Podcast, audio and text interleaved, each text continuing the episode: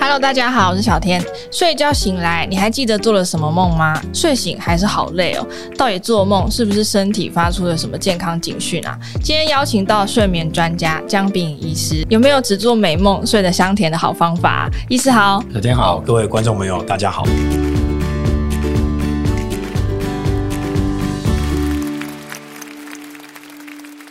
医师要来请教一下，这个睡觉都在做梦，这到底是好还是不好啊？其实哦，如果就睡眠生理角度来看的话，睡觉一定要做梦哦、呃，一定要做梦。这时候人的这个记忆的形成跟固着才有办法运作哦、呃。因为做梦其实是在复习白天发生的事情，不管是当天早上还是一个礼拜甚至一个月之前发生的事情，那这时候他才有办法把这个短期记忆进入到长期记忆。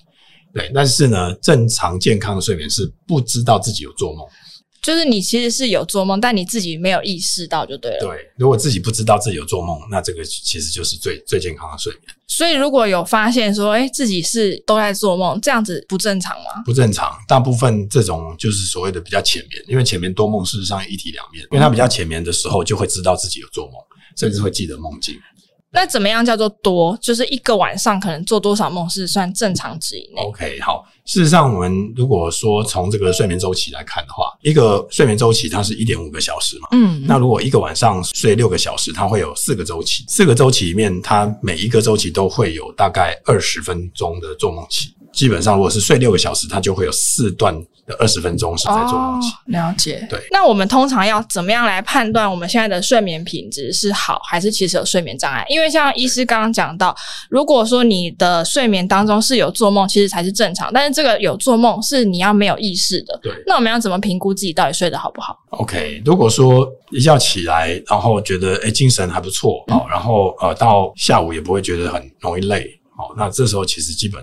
啊，睡眠品质应该就比较没有什么太大的问题，所以就是看你起来的那个状态，你有没有觉得怎么睡都睡不饱，或者是怎么越睡越累的感觉？对，如果都没有的话，就代表哎，你其实睡眠品质应该是还 OK。对，不同的时期或者是说不同的年龄，是不是也有差别？的确，譬如说，尤其是小小孩啊，嗯，可能两三岁啊，三四岁这个小小孩，他晚上其实睡到一半，很有可能都会大哭啊什么。嗯嗯嗯。那这时候，其实，在睡眠医学里面有一个。啊，状况就是叫做呃睡眠肠绞痛，因为肠他肠胃可能会就是说突然的这种急剧的收缩，所以觉得肠胃不舒服或痛，那这时候他就会大哭。那另外还有一部分的小朋友是成长痛，骨骼肌肉在发育是比较快。好，那睡眠当中其实人的成长激素是分泌最多的，尤其是熟睡期。那这时候他在成长的过程，骨骼在拉肌肉的时候，也有可能会产生这种成长痛，那也会导致小朋友会容易哭。那小朋友的睡眠状况，我们要怎么样来评估？OK，大部分小朋友的睡眠状况，第一个就是说，看他睡觉的时候会不会，哎、欸，一直绕圈圈，床头睡到床尾，睡到床尾，各种千奇百怪的姿势，对，然后甚至睡到一半都会坐起来，嗯，然后再躺下去睡。对，这个状况是要注意的吗？对，要特别注意，因为比较常见的可能就是他睡眠当中可能有一些交感神经过度亢奋，就是有一些是因为呼吸道阻塞，导致他要坐起来才有办法好好的呼吸。哦，这种状况，那小朋友起床比较容易疲累，相对比大人少。如果他晚上睡眠品质不好，反而是会会以过动来表现，病人说他没有办法专心，所以他就会东摸摸西摸摸的，没办法静，他静下来。那大人其实也会有一些嗯睡觉做梦的几个状况，比如说第一个就是梦到好像从高处掉下来这个是什么样的问题啊？OK，对，这其实就是在梦境的研究里面。呃，有提出蛮多的理论。我们的远古时期的，诶、欸、所谓的祖先，其实我们是类人猿。那类人猿其实，在森林里面，其实就是荡来荡去的，就是啊，一直抓着树干啊，或者是树藤，然后在这个树之间啊，飞来飞去，荡来荡去。嗯。但是呢，荡一百次，总有一次会掉下来嘛，哈、哦。所以就是说，以前在啊、呃，弗洛伊德，或者是说有其他的这个啊、呃，研究梦境的专家呢，事实上他们提到，就是这个就是一个原罪，祖先老祖先的基因里面，就是说。哎，荡一百次就会一次会掉下来，这种感觉，对，所以就就有很多人哎睡到一半就会有这种哎从高处掉下来，所以是你原生带来的恐惧就是了。对，这个是呃有一些研究理论是这样认为了。但这个没有关系嘛，就基本上不成大碍。对。如果喜欢我们这一集的早安健康 Podcast，记得订阅我们，然后留下你的五星好评。还有其他想听的内容，也可以留言告诉我们哟。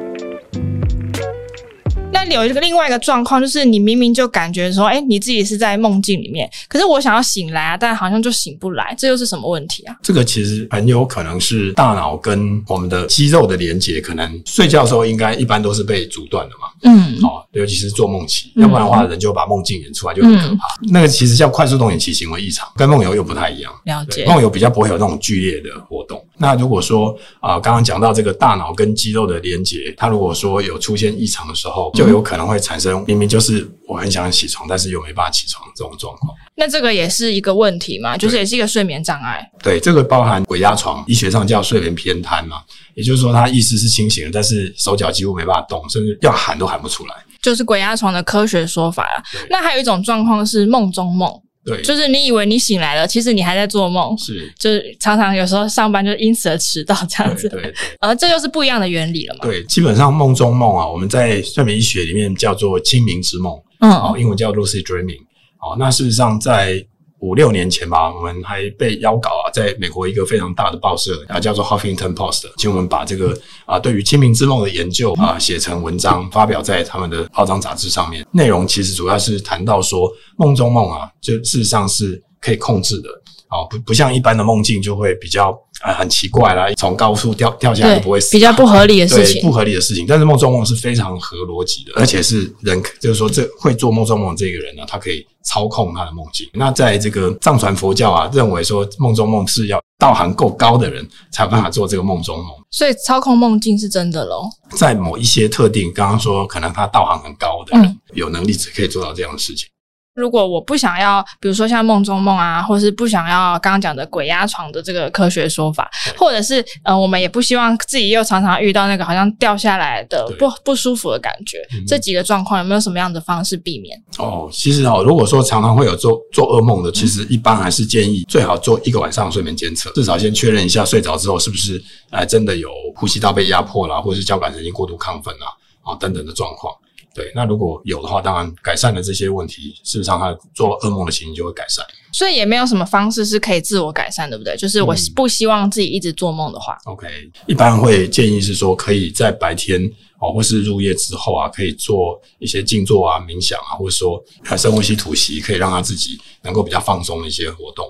对，那这样晚上这种做噩梦的机会可能就有机会比较减少。静坐深呼吸是增加我们的，比如说血氧量吗？对，血氧量加上它的交感跟副交感会比较平衡，就是让自己能够放松。所以睡前瑜伽伸展应该也是有帮助。对，那健康的身体状态呢，就要从睡觉开始做起，把医师的建议都做到，相信大家也有机会可以一夜好梦。今天谢谢医师接受我们的访问，感谢医师，谢谢小天，谢谢各位。那节目我们下次再见喽，拜拜，拜拜。